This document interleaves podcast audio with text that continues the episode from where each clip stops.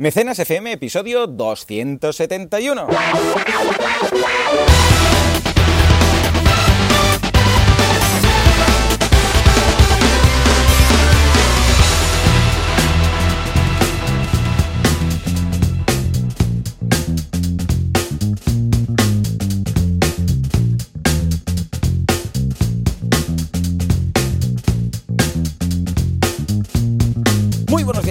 Bienvenidos un día más, una jornada más, un sábado más a Mecenas FM, el programa, el podcast en el que hablamos de este fantástico mundo del crowdfunding, del crowdfunding, del crowdfunding del Minecraft.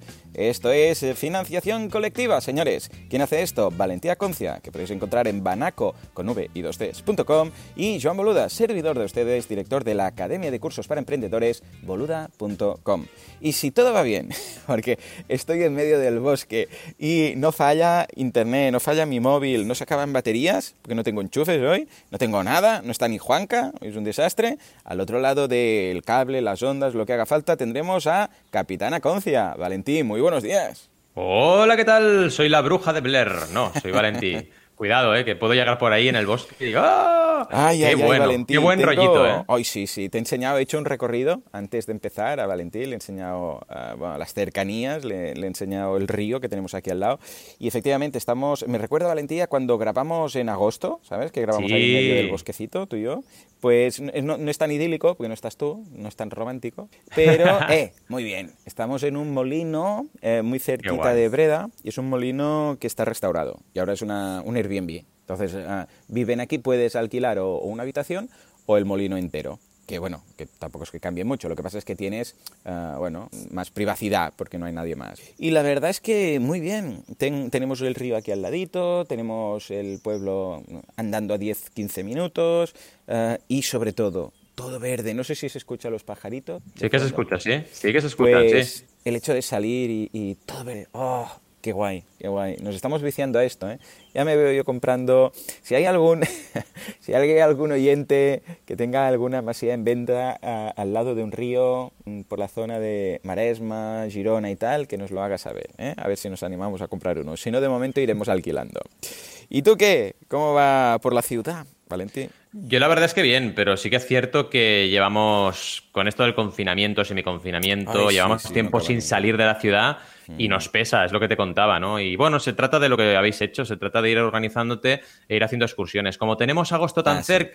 Pues estamos como aguantando, en plan, venga, va, ahora ya llegan las vacaciones y luego ya de vuelta, en septiembre sí que vamos a marcarnos la pauta de cada fin de semana Claro. si podemos hacer algo, ¿vale? Claro. Pero claro, eh, nos faltan todavía unas semanitas y se está haciendo bastante duro. Aparte, ayer nos dijeron que Barcelona no está confinada, pero está... mm, Re- ah, sí, altamente recomendado exacto. no salir. ¿no? Altamente recomendado no salir y, y nos da un poco de... Ay, a ver qué va a pasar en agosto. Esperemos que esto vaya mejor y no a peor. Pero bueno, aparte de eso, muy es bien, la, la, verdad. gente, si es que por mucho Sí. que digan la gente... ¿Qué, pa- bah, ¿qué decir de la gente? Pero es que por Es mucho que- que, que- que intenten, si no, incluso prohibiendo, es que la gente luego va sin mascarilla, ves la gente metida en el transporte público que, que parece eso Japón, que dices, pero, pero Total. normal. Bueno, normal y en Japón, en Japón seguro que se contagian menos porque van con mascarilla Siempre. siempre, o sea, es lo normal, ¿no? Pero aquí la gente es que es sin mascarilla y apilotonada. Yo cuando subo o bajo por la rambla de Sabadell es que me escandalizo. Tengo que ir haciendo, haciendo zigzags porque Claro. dices, vale, yo llevo la mascarilla, pero la gente no la lleva. Entonces, claro, dices, mm. Y en Sabadell todavía, normal. ¿eh? Pero Es que la gente es muy en- inconsciente, muy inconsciente. Bueno, no la gente, unos cuantos. Igual son Eh. minoría, pero es que, claro, Exacto, ya exacto. está, con esta minoría ya la tenemos liada. Ya está, sí, sí. Aquí me Pero bueno. comentan los propietarios que, claro, ellos eh, no han vivido nada de COVID. Porque, claro, Exacto. es que viven solos en medio del bosque, para entendernos, ¿no? Bueno, dice que lo han notado solo porque han cerrado la guardería de la Peque, que tiene niña pequeña, y ya está. Pero aparte de esto, pues claro, aquí se vive muy bien, se vive muy bien. Totalmente, En fin, es que es otro mundo. Haremos es un otro crowdfunding, mundo. Valentín. Sí. ¡Eh! Podemos hacer un crowdfunding tú y yo, rollo Hausers, ¿no? De pillar una Eh, casa y luego, ah, ya la tengo, ya lo- esto seguro que existe, ¿no? Pero, ¿qué te parece buscar una masía en medio del bosque, ah, hacer una reconversión Airbnb, pero crowdfundeada y que los mecenas, en función de la aportación, tengan X días o Sí. saldo para venir a gastar estilo Airbnb? Está muy bien la idea. De hecho, eh, vaya, es, es un crowdfunding de servicios y muy interesante, la verdad. Sí, y de ¿no? hecho, ha habido. Sí, sí, sí. sí. ¿Hay casos? ¿Te suena alguno? Sí, ha habido casos así y, se puede plantear. Es algo que es planteable totalmente. Se podría hacer. La recompensa sería eso, ¿no? Pues X días en, el, en la casa, ¿no?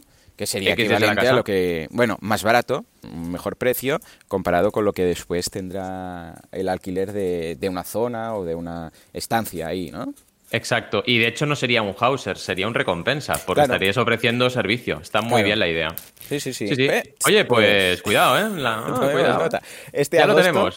Cuando vayamos a hacer nuestras mini vacaciones, igual acabamos comprando algo. Ya veremos. Ya, te digo, ya te digo. Esto molaría. Es que además es llegar a un sitio y enamorarte, ¿no? Es como cuando ah, te enamoras de un piso, igual. Si llegas y estás a gusto, es que es tu sitio, totalmente. Y aquí los niños están enamorados. Ahora Jan está saltando delante mía en una cama elástica. Delante mío en una en una cama elástica. Goku está por aquí también contento, que está tan feliz de, ir sin cadena por aquí por allá. Porque claro, cuando vamos, cuando estamos fuera de casa, pues va con la correa, ¿no? O sea, imagínate, aquí que no hay, mm. claro, es que el camino de entrada es privado, entonces no hay nada, ni vecinos ni nada. En fin, que muy chulo. Pues Qué venga, eh, no, te cuento un poco. Sí, sí, apuntado. No, te iba a contar un poco la semana para ah, sí, es verdad, es verdad. Que, vieras, sí, ha sido una semana interesante porque Ah, tengo otra colaboración más a nivel de formación, que es con el Instituto SAE, que es de ah. audiovisuales y de videojuegos. Está ah, muy chulo, ¿eh? Y he tenido otro webinario más, bueno, webinario, casi te diría clase, porque eran dos horas. Y muy bien, muy bien. La verdad es que una vez más se demuestra que hacer formación online casi que es mejor que presencial, ¿eh? porque la gente está súper enchufada, un montón de preguntas, o sea, bestial, bestial. yo, veo que el tema offline cada vez lo veo más como a ver, yo como sin sal, pero para que la gente se haga una idea, como la sal en la comida. Hmm, es decir, hmm. no hace falta hacerlo todo presencial. O sea, no hace falta hacer la carrera, los estudios, eh, el trabajo presencial. Está bien, ah, o sea, lo, suyo sería hacerlo online y puntualmente, ¿sabes? Eh, pues venga, va, una vez al mes o cada dos semanas, no sé qué, nos reunimos y hacemos una clase de dudas, o hacemos, no ahora, ¿eh? con el COVID es distinto, pero que, hey, debería ser al revés, ¿no? Que puntualmente, no sé si te acuerdas, creo, creo que fue contigo, que cuando en ESADE pillamos, igual no coincidí contigo en esa, porque era variable, se, podía elegir, pero que era, era, si no recuerdo mal, con Enrique Colet, que era una asignatura de, que al final nos dijeron, bueno, las últimas clases las haremos virtuales o haremos un chat o foros, al final no hicimos nada, ¿no? Pero era todo presencial y alguna cosita online. Mm, sí que, la hice esta contigo, ¿eh? Ah, sí, sí, sí, me, acuerdo que la hice. Sí, sí, sí. Y es al final como, a ver, él aquí fue un visionario, porque es como se tienen que hacer las mm. cosas. Y de hecho, en, el ISABA ya os conté que va a ser así el año que viene. Va a ser, todo, en mi caso, por ejemplo, exacto, todo online y alguna cosa presencial. Vale, puntual. En plan, la presentación de la asignatura, ¿sabes? está bien, ¿eh? mantener eso, ese punto mucho mejor. presencial, quizás opcional, pero el hecho de... Es como, como los eventos, ¿no? Una vez al año encontrarnos en un evento, mola. Exacto. Porque así ves a la gente y le das un, punto más y tal. Pero al revés, o sea, lo que sería... Mm, es como, yo qué sé, cuando me encuentro con, con, la gente que está trabajando, los técnicos en Boluda, ¿no? Que nos vemos, hostia, hace ilusión. Pero cada día ir a la misma empresa no, o sea, el, el, valor marginal que aporta en el día a día disminuye, ¿vale? Porque al principio sí, te hace mucha ilusión. Esto es como, yo qué sé, cuando tomas el primer sorbo, yo qué sé, de una bebida refrescante, ¿vale? Azucarada, y dices, oh, un subidón. Exacto. Oh, la botella entera va a ser que no, ¿vale? Un Aquarius. Dices, hostia, qué sed, no sé qué, y te pillas un día un Aquarius. Vale, pero si tú tuvieras que tomar 5 litros, no. Pues esto es un poco lo mismo. Es, lo podemos mantener la gran mayoría de cosas online y después, puntualmente, hostia, pues nos vemos. Y esto mola, hace ilusión. Bueno, de hecho, a mí me pasa contigo. Eh, nos vemos cada semana, hablamos mucho por correo, mucho por WhatsApp, pero no nos vemos presencialmente, nos vemos muy pocas veces al año. Es verdad. nos vemos poquitas y nos hace mucha ilusión. O sea, yo estoy contando los días ya para cuando nos veamos ahora en agosto de vacaciones, cuando vienes, algún día has venido a casa o nosotros hemos venido a la vuestra, pues, ostras, es guay, es, hey, Paraco, no sé qué. Exacto. Y esto mola. Claro, si nos viéramos cada día como en la carrera, pues bueno, pierde un poco ese puntito. Lo das, lo das por sentado, lo das por sentado al final. Es bueno, ya está, otra, otro día más con Joan, ¿no? Y, y, en cambio así, pues lo valoras más. Y es importante al final, somos, somos bichos de, estar en contacto, ¿no? Porque sí, estamos hechos sí, para el punto social es importante. Pero es lo que decíamos, hoy tenemos la opción de esa conexión y, y juntarnos presencialmente para algo especial. Yo creo que en ese sentido hemos mejorado y no empeorado. Sí, Pero bueno. en el momento en el cual el tema del COVID ya, ya haya pasado un poco, ya tengamos eh. vacunas y todo esto quede en el pasado y en los libros de historia, yo creo que habremos avanzado bastante en ese sentido. de decir, hey, Ahora estamos es buena. Y se dirá sí, ¿eh? se dirá, bueno, la crisis del COVID mejoró eh, la... Sí, exacto. Sí, sí, la digitalización de la sociedad y tal y cual. Sí, sí, seguro, estoy seguro. Estoy seguro. En fin. Y, ya te digo, porque ahora está bien, lo que pasa es que siempre con este, esta sombra, esta amenaza ahí de, ay, el COVID, hay el no sé qué, las mascarillas, aún hay el punto este negativo que, que, hace que la sociedad esté un poco más así entristecida, por decirlo así. Pero una sí, vez eso sí, ¿eh? Sí, porque eso, y los, sufres por, por, los padres y los abuelitos. exacto. y ahora volver a confiar. Pero los niños están encantados, ellos con sus máscaras de ninja, mascarilla de COVID. Les da igual. De ninja, ellos les da igual. Pero los mayores, o sea, los padres, nosotros, claro, estás ahí a ver los niños, a ver mis padres, estás ahí, que sí, que no, que. Ah, ¿Sabes? Eh, pero una vez pase todo esto, yo creo que habremos aprendido. Te da, te da miedo contagiarte, te da miedo contagiar. Claro, es eso, es eso. Y además es raro, porque llega normalmente, somos de abrazos y besos y tal. Sí, y ahora es como raro, bueno, el codo, el saludo del codo. Exacto, el saludo del codo, no sé qué. Es una pena. Pero bueno, parte de esto. Es un rollo. No, dentro de todo, todo fue a eso. ¿Qué te iba a decir? Yo esta semana pues he lanzado el curso de WooCommerce, ¿eh? porque, bueno, ha cambiado muchísimo y ahora tiene muchas opciones. Y este lo he hecho yo, lo he grabado yo. Y además he hecho un experimento muy oh. curioso. Sí, sí, oh, tenía muchas ganas, ¿eh? Pues he hecho un experimento que es que he ligado el curso, ha gustado mucho, ¿eh? he ligado el curso con el podcast de esta semana. De forma que esta semana era un miniciclo de WooCommerce, de buenas prácticas en WooCommerce. Entonces decía, por ejemplo, los envíos, que, cómo deberíamos hacerlo, para subir el ticket medio de compra, a poner un, envío gratuito a partir de X dinero, etcétera, etcétera. ¿no? Y luego en, el, en el, las clases explicaba el cómo, o sea, es esto que he contado de buenas prácticas, te puedes espabilar y mm. buscarlo tú, o mira, justamente hoy la clase de hoy y la de esta tarde, pues será de esto y de esto. Entonces explico las buenas prácticas y los suscriptores pues pueden verlo en los cursos. Y la verdad es que ha gustado mucho, porque es una forma de dar valor, pero además das un valor extra a los que están apuntados, porque pueden saber cómo pueden aprovechar de forma práctica las clases. mola, mola, mola mucho. Es una muy buena idea, ¿eh? Además que, bueno, te da, a nivel de conversión y de embudo, te da una conversión muy buena, porque es en plan, oye, la gente que no está apuntada ve el contenido, le puede interesar. Ahí está y se pueden apuntar. O sea, está súper guay. Tal cual. Muy buena idea. Y, como, más ligas el contenido gratuito de inbound con el contenido de pago o premium, pues más encaja. Ah, muy interesante esto, ¿eh? me lo apunto porque puede ser muy interesante.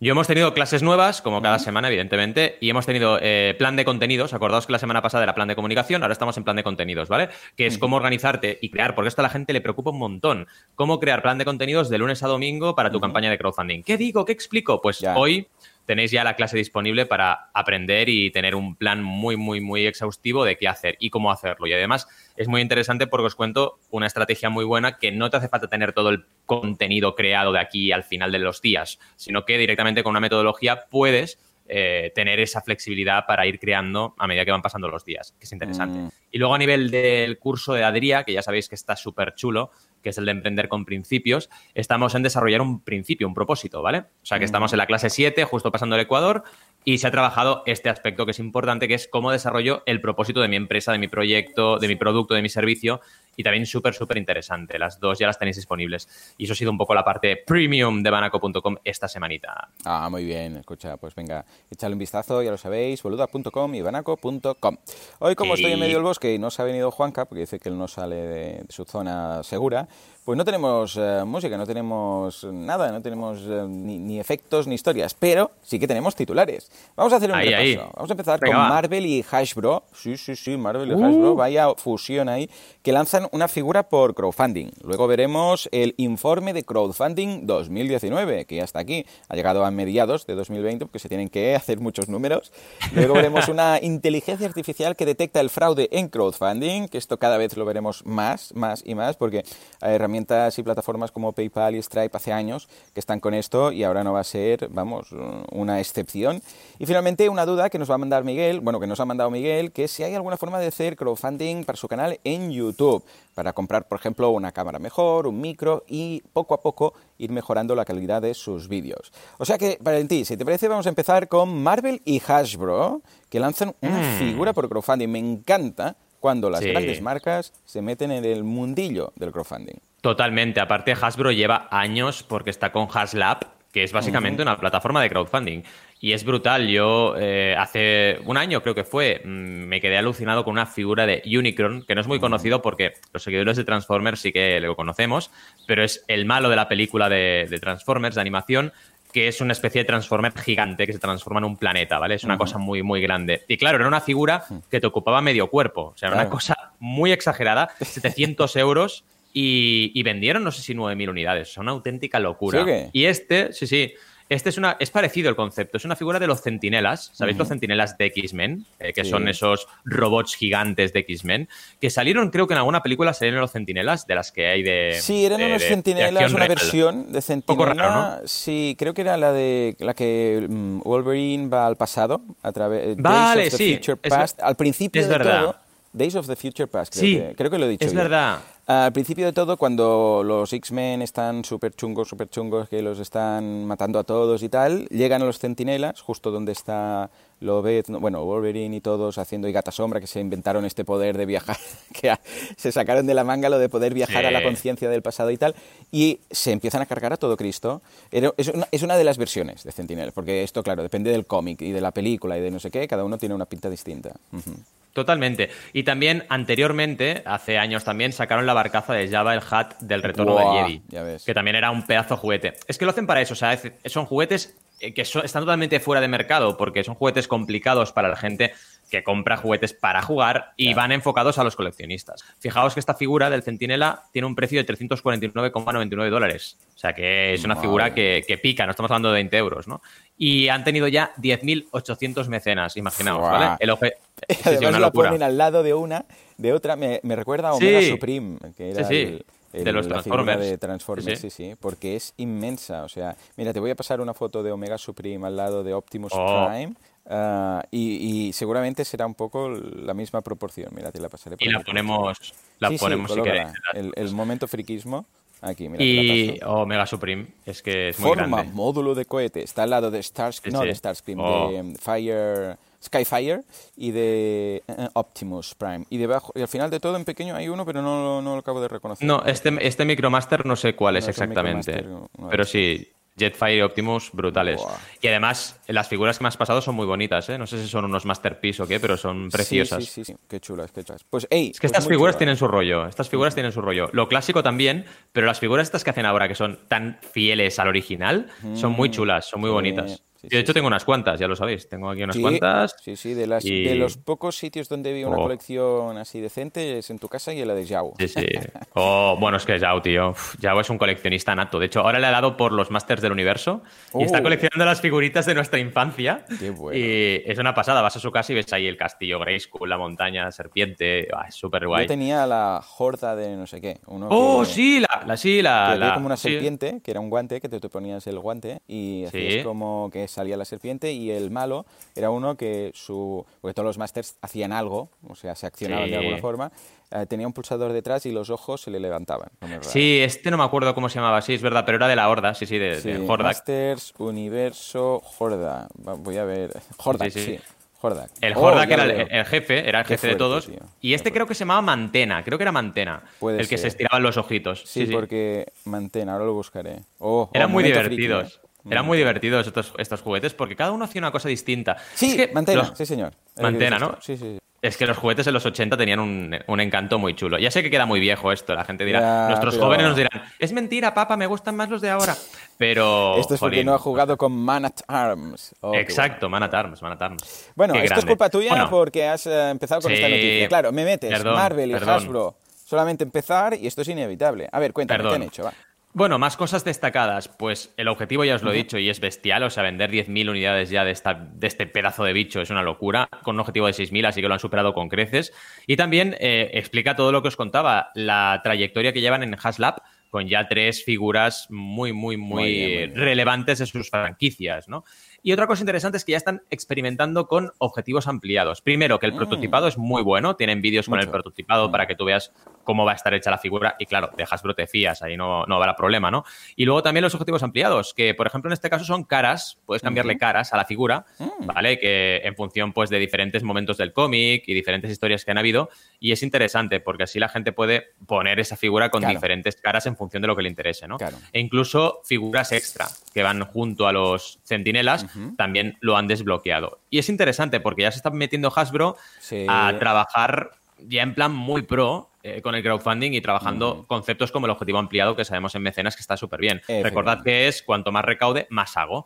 Y en este caso, cuanta más gente contribuya, más hago. Y también es interesante que hayan optado por la opción de objetivo con número de unidades en lugar de dinero.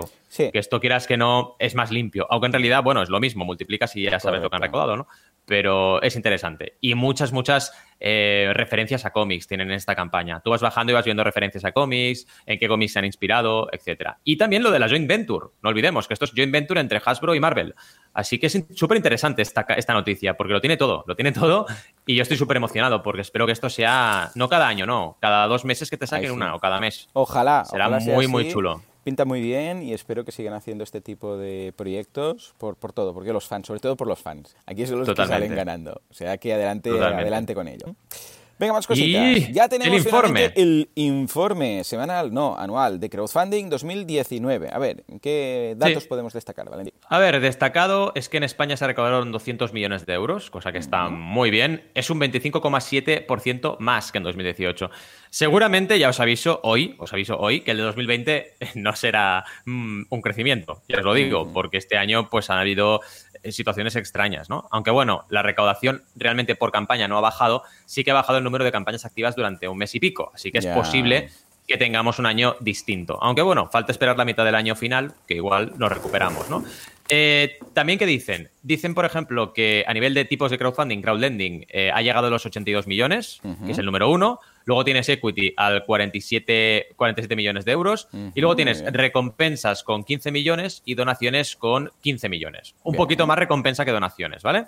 Ya sabemos que esto es bastante atípico porque en España tenemos un crowdfunding de recompensas bastante flojito con respecto al resto, eh, cosa que no pasa en todos los países. En muchos países el recompensa es el número uno o el número dos, ¿vale? Entonces, bueno, aquí tenemos un poco todo girado, ¿no? La gente como que el crowdfunding de recompensa todavía no lo ve como elemento de validación, excepto mis clientes, evidentemente, que trabajan con esa filosofía y les está yendo muy bien. Pero bueno, poco a poco, la gente cada vez más se entera de la película y esto hará que el crowdfunding de recompensa crezca. Esto pasa cada año, ¿eh? Desde hace ya unos años, al principio no, al principio recompensa era número uno indiscutible, pero esto fue pasando y ahora lo tenemos así. Pero bueno, ya iremos viendo un poco cómo evoluciona todo, ¿no? Eh, a mí lo que más me gusta de la noticia es el crecimiento interanual, son 25%, casi 26% de crecimiento. Oye, está súper, súper, súper bien, ¿no? Y ahora un poco la distribución del mix eh, simplemente ha pasado que el crowdlending ha bajado un poco, ha bajado del 43 al 41% del total, ¿vale? Pero vaya, no ha, habido cambios extraños, ¿no? Y el equity crowdfunding está en segundo lugar, bastante distanciado del tercero, ¿vale? Así que bueno, eh, una noticia positiva. A mí lo que me gusta mucho de este estudio es que lo tenemos muy cerca porque eh, lo hace Universo Crowdfunding y entonces hablamos mucho con ellos, vienen a Crowdays, conocemos un poco la metodología y se lo ocurran mucho. ¿Vale? Y realmente aquí lo difícil, lo más difícil que es, es saber, que esto también es un tema muy delicado, saber el crowdfunding de recompensa, por ejemplo, de gente española que lo hecho en Kickstarter, qué volumen tiene. Porque Kickstarter no se pone al teléfono, no es, oye, Kickstarter, ¿qué, ¿qué, quieres? No, es muy complicado hablar con ellos, mucho, ¿vale? Tienes una persona de contacto, te la cambian, es súper, súper complicado. Y para un estudio es complicado que te respondan, ¿vale? Entonces tienes que ir un poco analizando cómo puedes tú la plataforma. Eso también es un tema importante porque significa que el crowdfunding de recompensa tiene una parte que, no, que está oculta, que no vemos, o que no podemos ponderar, que está ahí. Por ejemplo, Tropic. Tropic ha hecho campañas en 2019. Tropic lo tienes que valorar como crowdfunding español, porque es que está aquí la empresa, pero lo ha hecho Kickstarter. Y eso realmente es lo, más complicado de este estudio, ¿no? Pero vaya, dicho esto, lo han hecho súper, súper bien y, vaya, los, los datos son muy, muy halagüeños. ¿Cómo lo ves? Muy bien, escucha, muy positivo. En este sentido, vemos que igual este año no tendremos, como bien apuntas, el mismo tipo de cifras. Aunque bueno, a ver, todo dependerá de la segunda mitad del año. Aún podemos salvar el tema porque como ya había crecimiento, igual no, hubiera, no habrá sido el mismo crecimiento que hubiera sido sin COVID, pero, pero quizás aún podemos salvar el año y crecer un poco más respecto al anterior. Todo, todo será verlo. O sea que venga, nos, vamos ya a la tercera y última noticia de hoy, que es que hay una inteligencia artificial, o están elaborando, para detectar el fraude en crowdfunding. Muy bien, muy bien. A ver, ¿de qué va esto? ¿Cómo, cómo funciona? Mira, mira. Os voy a leer el subtitular y tenéis que imaginaros una peli de terror con música de terror ¿eh? ambiental. Es el mecenazgo en Internet es una costumbre que lleva años asentada, pero que no escapa de algunos oportunistas que intentan sacar dinero fácil. Ahora proponen una tecnología capaz de detectar estos fiascos. Parece en plan, se va a acabar el mundo, todo está oscuro, pero llegan los salvadores. Dices, bueno, a ver, el fraude es un 2% del total, ¿eh, chicos? pero bueno, oye, no sé, es un mercado, está claro, ¿no? El tema es muy interesante por eso, porque han creado, es en la sexta esta noticia, por cierto, han creado un, software que, por ejemplo, te analiza el cambio en imágenes que, hay, imágenes que hay en una plataforma, en una campaña en concreto, te analiza determinados aspectos que pueden hacer, eh, digamos, detectar que es una campaña fraudulenta, ¿vale? Entonces te avisa, bueno, es interesante, o sea, yo estoy a favor de esto, por supuesto, ¿no? Sí que es cierto que lo que no podemos pensar es que, ay, tengo que instalarme el fraude porque la mayoría de, estas campañas son fraudulentas. No, no es así. Pero tener ese, software a mí me parece interesante. Si lo podemos usar todos, eh, oye, y, ponderar o valorar si hay un tema fraudulento, de todas maneras, hay técnicas, ¿eh? Yo, mira, algún día, algún día haré un curso solo de eso, pero he hablado mucho, muchos tips de qué puedes hacer para realmente investigar un creador o una creadora, ¿no? Y ver si eso pinta bien o pinta mal. Y lo mm. puedes hacer perfectamente. Pero si tienes un software, oye, simplemente es pasarle la, eh, el, control y ver qué, te dice el software. Luego tendrás que comprarlo por ti mismo. Y básicamente es eso. Por ejemplo, el tema de la, de la, elección del idioma, de la complejidad del proyecto. Son diferentes aspectos que va analizando y te va diciendo si pinta fraude o no. En el fondo es algo que haces tú. Por ejemplo, no tiene vídeo. Uy, pues es un punto que dices, cuidado. Eh, no tiene comentarios. Uy, eh, cuidado, el creador no ha, no ha aportado ningún otro proyecto. Bueno, uy, a ver qué pasa aquí. Vamos a verlo con. Y si eso tienes un software que te lo analiza de golpe, súper mm. rápido, oye, te, evitas el tener que ir tú paso por paso mirándolo, ¿no?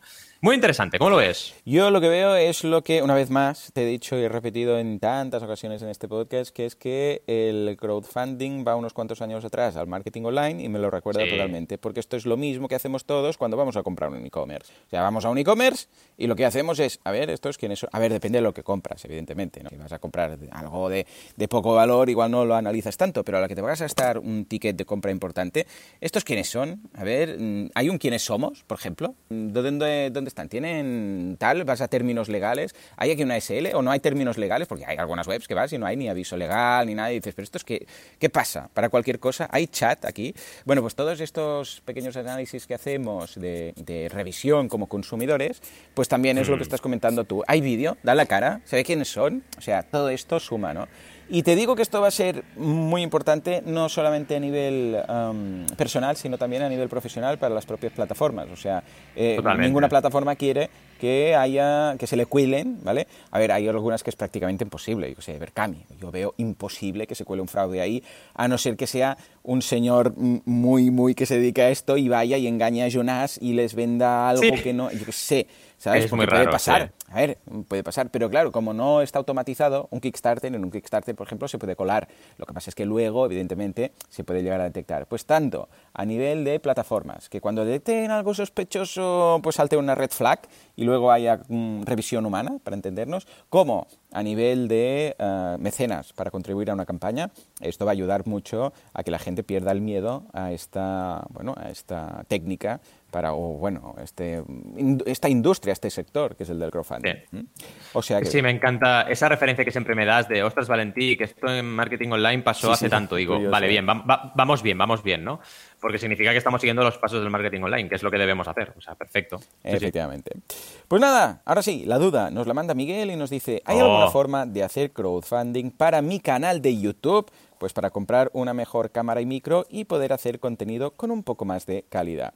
Vale, a ver, Valentí, esto es una mejora, es lo típico, ¿eh? que claro, rápidamente mucha gente podría decir, hombre, pues un Patreon y tal, lo que pasa es que, claro, Está hablando de cosas que se mm. compran en una sola ocasión. Y no sabemos hasta qué punto las mejoras serían infinitas, porque depende de si es mejorar ad infinitum o mejorar, necesito esto con este presupuesto, le podríamos dar un camino u otro, ¿no? Totalmente. Es que al final la gente muchas veces se piensa, ¿no? Que crowdfunding para esto tiene que ser. Es que depende del cómo lo hagas, porque es lo que tú acabas de decir. Es decir, si el canal es, por ejemplo, de, de cocina y tú lanzas, pues yo qué sé, cuatro recetas a la semana la gente está loca con tus recetas, les mm. encantan, tal y cual. Planteas un Patreon ahí y te va de coña. Y lo que dices es objetivos ampliados, objetivo principal y ampliados. Oye, si llego a 100 suscriptores, puedo mejorar la cámara. Si llego a 200, puedo mejorar, eh, puedo hacer un vídeo más. Si llego a 300, me cambio el software. Y ya está, ya lo tienes en Patreon. Pero como bien dices, imagínate que eres un podcaster o perdón, un youtuber que hace eh, no algo recurrente, ¿no? O sea, o que no puede entregar una recompensa de forma recurrente cada mes, o que no es tan regular, pero tiene audiencia, pues igual te conviene más hacer un puntual. Normalmente, por eso, en casi todos los casos de YouTube, y esto es algo que, que en la respuesta a tu duda, Miguel, pues te lo queríamos dejar muy claro, Patreon es el principal aliado, ¿vale? Porque normalmente podrás hacer recurrente y otra cosa muy interesante, el dinero te entrará recurrentemente, o sea, crearás suscriptores que te entrará el dinero cada mes, o sea, que te irá perfecto. No solo será para comprar una mejor cámara micro y poder hacer contenido con un poco más de calidad, es que podrás ir mejorando el canal constantemente mes a mes, o sea, te interesa mucho irte a Patreon. Lo que ocurre es que tienes que valorar muy bien en qué estadio está tu canal, ¿vale? O sea, cuántos suscriptores tienes. Hemos hecho un montón de análisis. Estuvimos una época, me acuerdo, que cada semana teníamos un Patreon oh, y cada semana mirábamos la conversión y veíamos, ostras, eran conversiones muy bajas, ¿eh? 0,5% de la audiencia uh, se ha apuntado. 0,5 sería una barbaridad. Y es mucho, exacto, a veces mucho menos, ¿no? Entonces, cuidado, porque míratelo bien, porque igual si tienes, me lo invento ahora, ¿eh? 3.000 o 10.000 suscriptores, que ya es mucho, pues igual te convierte que te salen 30 o te salen 10. Efectivamente. Entonces, Cuidado, depende de cómo, pues no te va a salir a cuenta, porque entonces no vas a hacer ni una cosa ni la otra.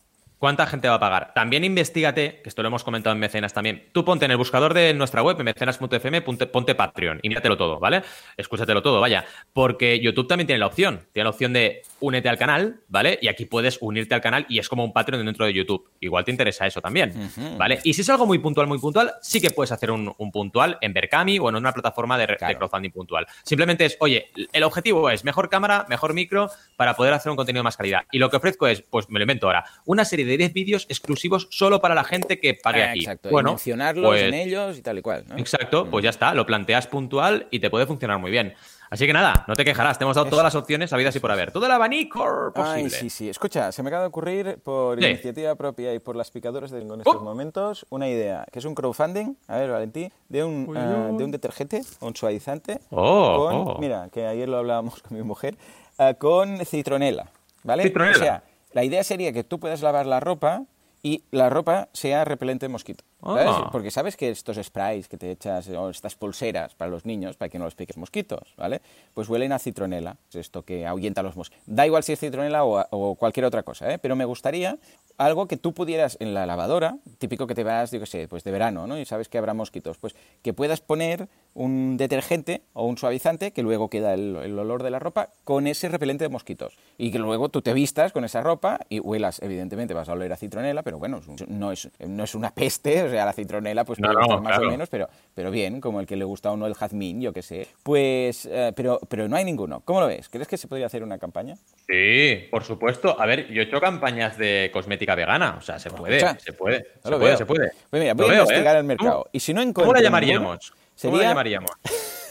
Citronelis. Sí, Citronelis o sería clothing. Sí, Citronelis clothing. ¿Cómo eh, eh, muy bien, muy bien, me gusta, me gusta. Sí, sí, sí. Muy bien, voy a buscarlo. Si no existe, que me extrañaría, pues eh, la semana que viene montamos campaña.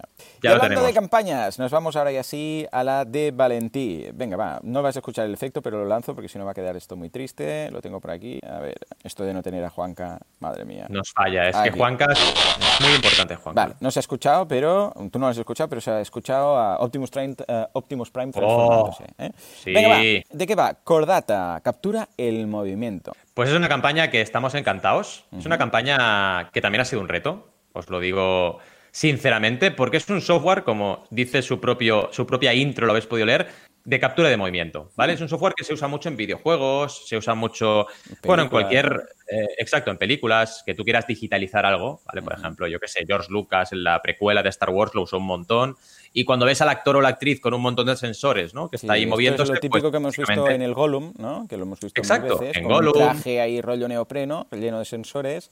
Y luego también vi a, El Dragón en, El Señor de los Anillos, que es, uh, ¿cómo se llama?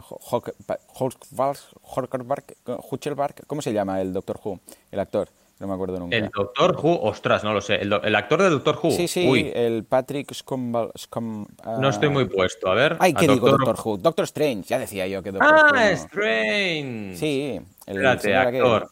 Sí, ya sé cuál es, sí, pero no me acuerdo. Cumberbatch. El- Cumberbatch. No. Cumber- A ver, aquí, Doctor Strange. Sí, hombre. mm, Nata, director, Scott Derrickson. Saga, Doctor Strange. Jolín, no me sale el actor. Ahora, Benedict Cumberbatch. Cumber- Ah, sí, Cumberbatch. sí. Cumberbatch. Jo, macho. Cinco minutos para sacar esto. Bueno, pues eh, también con un traje de esos, haciendo de dragón, moviéndose ahí, y de ahí, claro, todo esto se, se digitaliza y luego el software lo puede aplicar a un movimiento de un personaje digital. Vendría a ser esto. Sí, correcto. Es un poco la idea, ¿vale?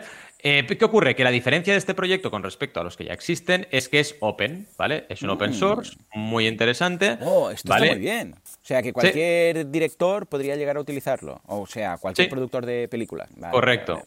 ¿Vale? Y, y además, pues tienes un poco toda la tecnología a tu disposición. Y este tipo de movimientos, nunca mejor dicho, ¿vale? Dentro de lo que es el movimiento open source, dentro de lo que sí, dentro de lo que es una tecnología como esta, están súper bien. De hecho, es un proyecto que la comunidad ha respondido súper bien de entrada. Fijaos que nos quedan todavía 23 días y ya tenemos el objetivo que no es ni más ni menos que de 35.000 euros. O sea, Muy ayer bien. justo. Sí, sí, ayer justo estaba trabajando a la noche y estábamos, lo hemos conseguido, hemos puesto un Qué GIF bueno. animado muy chulo. Y la primera clave que destaco es esto, ¿no? Es qué hacer cuando llegas a objetivo. Pues fijaos en la campaña, porque lo primero es un GIF animado de uno de ellos haciendo Esto un es baile. obligado, ¿no? Cuando, cuando Sí, al objetivo, GIF animado Exacto. haciendo el flash. El, El flash. baile, el baile del flush, exacto. Y súper divertido, súper divertido. Se he puesto unas gafas de sol, se ha hecho un baile. Y claro, es divertido porque llegas aquí y dices, se lo están pasando bien, ¿no? Sí. Y eso te da un rollo muy chulo. Y luego, evidentemente, tenemos ya lo que es el proyecto, que es un proyecto complicado de explicar, ¿eh? Eh, ¿Qué han hecho? Han utilizado, pues, ah, en este caso, imágenes de una bailarina con el captura de movimiento. Y es muy chulo porque lo que hicieron fue una performance donde estaba la persona bailando y detrás tenía una pantalla. Entonces tú veías la figura que se creaba digitalmente de esa persona bailando detrás de la persona. Y es súper guapo lo que se ve, porque se ven fotos de la bailarina y detrás, pues, la versión digital de la bailarina moviéndose. Y queda muy bonito, son como dos personas moviéndose a la vez, ¿no? Las imágenes son chulas y si tú lo ves te das bastante idea de lo que es solamente con una foto. Y esto es muy importante. Destacamos que en esta campaña solamente con una imagen entiendes rápidamente de qué te están hablando. Y eso es muy difícil cuando hablas de esto. Un software sí, de captura de movimiento. Y dices, Es ostras, raro, ¿cómo lo explico, no? Eh, luego también tenemos las milestones, porque es un proyecto que viene de la WOC, ¿vale? Entonces han ganado un premio allí, están incubados por ellos y yo trabajo con ellos, ya sabéis, con la Universidad Abierta de Cataluña, la Universidad Abierta de Cataluña, la UOC, y estamos trabajando un montón de proyectos. Este es el segundo que lanzamos y todo es muy bien, ¿eh? Todo es con un objetivo de recaudación alto y muy bien a nivel de equipo y todos los sentidos. También que tenemos todos los medios que han hablado, que no son pocos, ¿vale? La Vanguardia, por ejemplo, que lo conoceréis, eh, Hackaday, que también es bastante conocido, Expansión, que es muy conocido. Así que hemos tenido ya un montón de gente en pre-campaña que ha querido hablar del proyecto. ¿Esto por qué pasa? Esto pasa por el factor innovación, ¿vale? Porque cuando tienes un proyecto que tiene un factor de innovación interesante como este, pues claro, los Mm, medios quieren hablar de ello. Claro. Luego ya encima, si tienes éxito, todavía más. Ahora estamos en la segunda fase, donde ya los medios van a querer hablar del éxito, ¿vale? Y esto también va a funcionar muy, muy, muy bien en esta fase de campaña, que nos quedan todavía veintipico días, ¿no?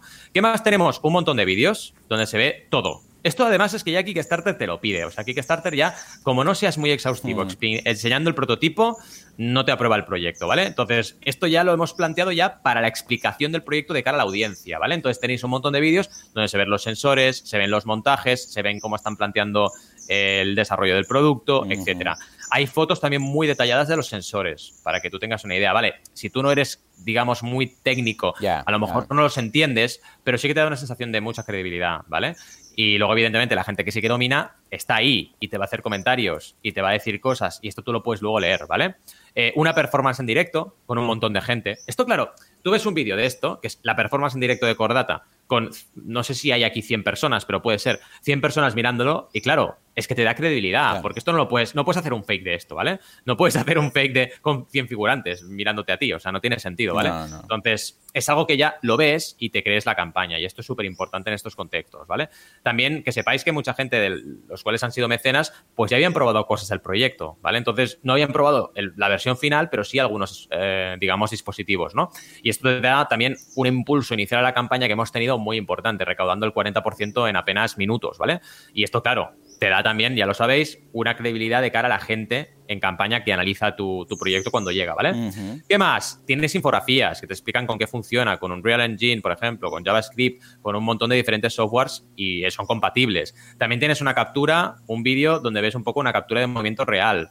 Que te lo enseñan. O sea, es que hay un montón de vídeos, que esto es algo que destaco, un montón de imágenes y todo súper bien explicado. Y dando la cara, ¿vale? Cada uno de ellos, uno de ellos, por ejemplo, eh, no sé si la madre es inglesa o americana, hmm. pero tiene un inglés perfecto, nativo, ¿vale? Y claro, ha estado ahí en todos los vídeos explicándolo todo. Y realmente eh, se nota, se nota esa calidad, ¿no?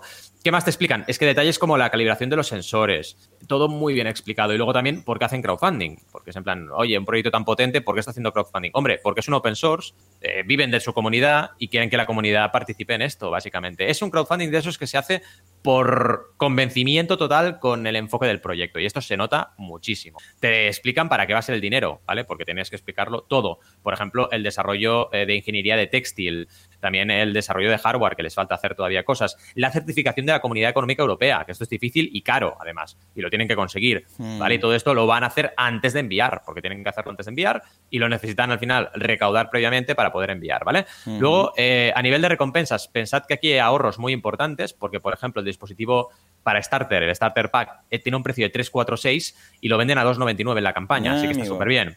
El Early Bird tiene un descuento de 100 euros, súper bien, está a 699 el Full Motion, que ya es con todos los sensores, y luego tenemos el Full Motion sin Early Bird, que es 799. Cuando el precio de mercado, esto es importante, será 1099. Mm, o sea que es un descuento bastante siempre indicarlo, como siempre, comentar. Exacto, muy buen apunte. Hay que indicarlo siempre. Lo pones el número y tachado para que la gente vea cuál es el precio de mercado real de lo que están comprando y digan, oh, es un descuento importante, porque lo es. Y luego tenemos ya dos recompensas finales, que es el Plug and Play, que es un dispositivo mucho más preparado para montar muy rápido, que el precio oficial de mercado será 1.399 y el precio en campaña es 1.099. Y para acabar, el Full Motion por dos, por si quieres dos, dos equipos de sensores más bien, que el precio es 1.899 y lo tenemos en campaña a 1.400. Claro, la gente que quiere esto, porque claro, tú y yo, Joan, mm, a no ser hmm. que nos queramos montar una empresa de videojuegos, que vete a saber tú, si pasa, no lo vamos a querer esto. Pero la gente que se dedica a eso es que le va de, pero perfecto, un dispositivo así, mucho más barato que los que hay en el mercado, ¿vale? Pues claro, han volado, han volado. También tenemos objetivos ampliados, ¿vale? El de 50.000 es el primero, luego tienes uno de 100.000 y uno de 200.000. Y aquí que añaden, pues sensores. Porque claro, el equipo aquí, cuantos más sensores tenga, más perfecto es la captura de movimiento. Entonces, han hecho eso, han dicho, oye, cuanto más recaudemos, más sensores eh, añadimos para que la gente tenga un pack más completo. Y esto está muy bien. Eh, incluso hay uno de reconocimiento facial y claro, está súper bien para la gente que quiere eh, tener el dispositivo lo mejor posible. Y acabamos con un timeline donde vemos un poquito la entrega de recompensa y todo lo que van a hacer a posteriori de la campaña, que será mucho. Y el equipo, el equipo que son Bruno, Juancho, Flavia y Lorenzo. Yo sobre todo he hablado con Juancho y con Flavia, pero todos unos cracks muy buenos, eh, muy simpáticos. Esas reuniones con cliente que te apetece hacer, de verdad, porque son encantadores. Ayer también súper contentos en el grupo de WhatsApp y vaya, esto siempre es súper agradable como consultor cuando te encuentras gente tan y tan y tan maja, de verdad. Un aplauso para ellos. Sí, señor. ¿Qué te parece? Chulo, ¿no? Muy bien, una campaña muy chula y que pinta genial, a ver cuándo se, cuánto se llega y no me extraña que antes me decías, ayer me fui a dormir tarde. Bueno, no me extraña, sí, se fue consiguiendo aquí. aquí este 100 ¿no? de, la, de la campaña. Supongo que de, todas las campañas que tienes activas, cuando van llegando ahí, ahí al 100, está que sí, que no, que sí, que no, debes estar ahí al acecho diciendo, a ver cuándo cae esta, ¿no? Sí, sí, y de hecho ahora estoy con un, porcentaje muy alto. Tenemos 3 de 4 campañas activas con 100% ya. Ah, Así que está yendo súper bien. Este final de recta hacia agosto está funcionando muy bien. Pues venga tú, a por ello. Pues nada, yo te traigo una campaña también, por favor. A ver si le doy aquí un... Aquí, perfecto. No lo escuchas, pero como si estuviera Optimus a tu lado. Ahí, ahí. Y se llama Theory Board Tie 333, que es, bueno, una campaña pagada de publicidad pagada en Kickstarter en esta ocasión, que tiene ya 700 patrocinadores y de los 8.749, bueno, 10.000 dólares que pedía, en, en, euros es un número raro, pero en, este caso de los 10.000 euros, eh, que una vez más es un objetivo muy sospechoso para hacer esta tecnología, ha conseguido ya 401.772 dólares, o lo que es lo mismo, 351.000 euros. Bueno, una vez más, es, bueno, ah, la idea es, es muy chula porque es un teclado con el cual puedes aprender música, no solamente a tocar instrumentos, sino el, cómo, cómo se entiende la música música. no, no, solamente crear música, sino también además ah, entiendes el concepto que hay detrás. Y está muy bien, la verdad. Hombre, a ver, yo te diré, la captura que hay en el vídeo es un poco engañosa porque se ve ahí como una especie de holograma que no, no, corresponde, ¿vale? Pero bueno, si te lees y ves las fotografías y explicas cómo funciona, pues entiendes que es muy chulo, que es el concepto como tal, está muy guay porque entiendes cómo funcionan los MIDIs, entiendes cómo funciona la música, además puedes crear mm, con el propio teclado, es un teclado de... parece un poco un teclado de gamer, para entendernos, porque este, estos que tiene mm. todo de colorillos, ¿no? Y mm, bueno, puedes tocar varios instrumentos, es decir, es un, teclado, un teclado que tiene todos los instrumentos que, puedas querer. Y además con el software que tiene las teclas cambian, es decir, no hay una combinación de teclas que digas esta es la combinación de teclas, como un teclado normal, el teclado QWERTY típico, porque tú a través del software dices, no, no, yo quiero que estas teclas ahora haga esto, ahora quiero que hagan esto otro, ahora quiero que estas teclas sean para, yo qué sé, pues para hacer de DJ o para hacer de estudio una sesión de estudio, ah, o sea, puedes ir cambiando sin problema alguno, ¿no? Y la verdad es que, bueno, les ha funcionado muy bien, Ah, el, también los vídeos, cómo están hechos, las eh, capturas, ah, los testimonios, el, también el timeline, importantísimo. En este caso, eh, la entrega sería en diciembre. Todo muy bien. Y en cuanto a recompensa, bueno, pues vemos que, eh, bueno, el proyecto, antes que nada, el creador ya tiene otro proyecto también en, Kickstarter creado, no ha patrocinado ninguno, pero el otro era la primera mm, versión de este teclado Que también pues fueron 628 patrocinadores, que esto se hizo en julio, no, a ver, julio de 2000, no, julio de 2020 es la última actualización, no, veo cuándo se acabó, pero bueno, consiguieron 244.994 dólares. Ah, mira, las entregas fueron en mayo del 2018, o sea, hace un par de años. Pues bueno, vemos que gustó mucho y que, como muchas campañas que han tenido éxito, al cabo de unos años, un par de años, habitualmente viene a ser un año, dos años, pues crean una segunda versión, como hemos visto en tantas ocasiones, y lo peta más. ¿Por qué? Porque no solamente tiene la comunidad, sino que también tienen esa experiencia. ¿no? Ah, pero claro, por mucho que me cuenten a mí 10.000 euros para hacer este proyecto, pues no, no cuela. Por muy buenos precios que tengan con los desarrolladores, no se entiende. ¿no? Es el único punto que flaquea en cuanto al espíritu de crowdfunding más típico, que es el que nos gusta.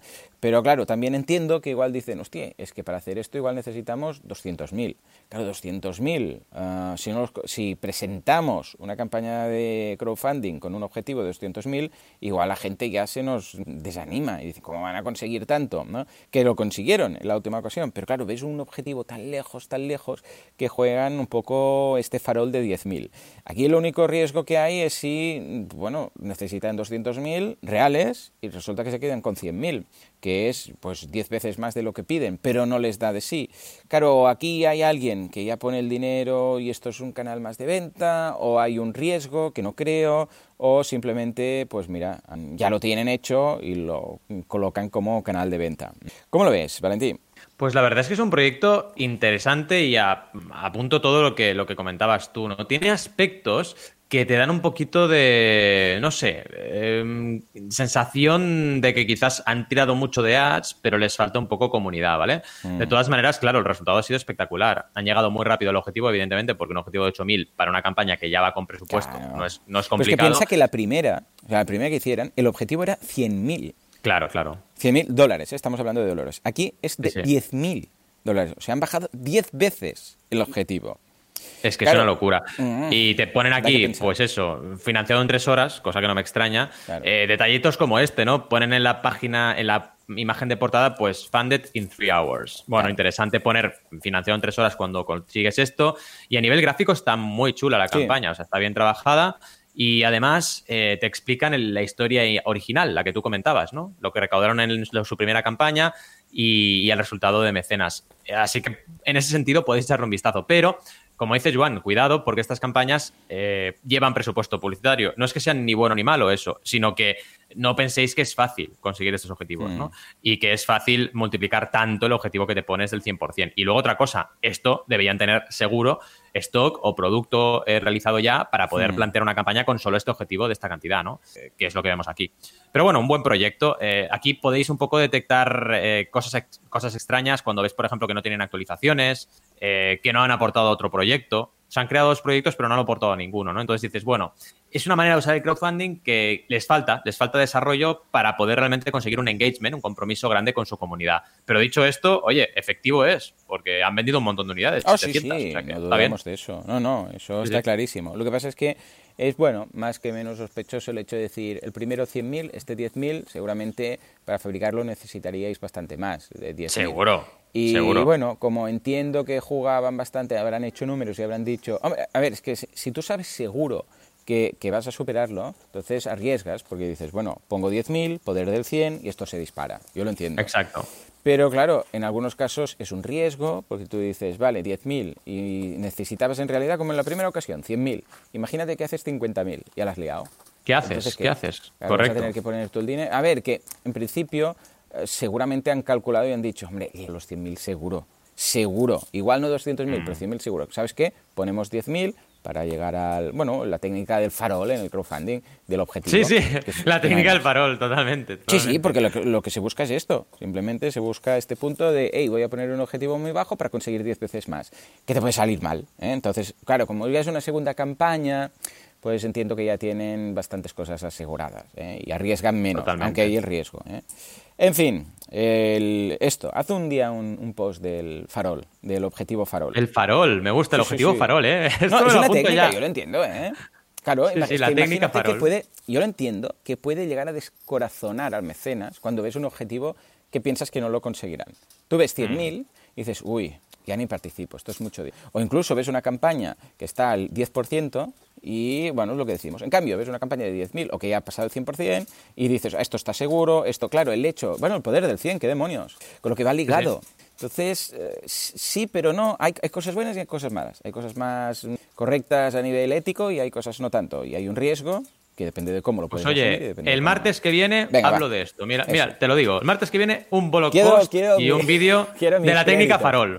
sí, sí, crédito, crédito Joan Boluda. Sí, sí, Ahí, y los royalties de todos los millones que saques de esto, ¿vale? Bueno, es que ya verás. Voy a, voy a, hacer un libro y todo, ya verás. La técnica farol. Oh, sí, sí, el libro del farol del, del objetivo. Ah, pues será chulo de leer. Bueno, pues nada.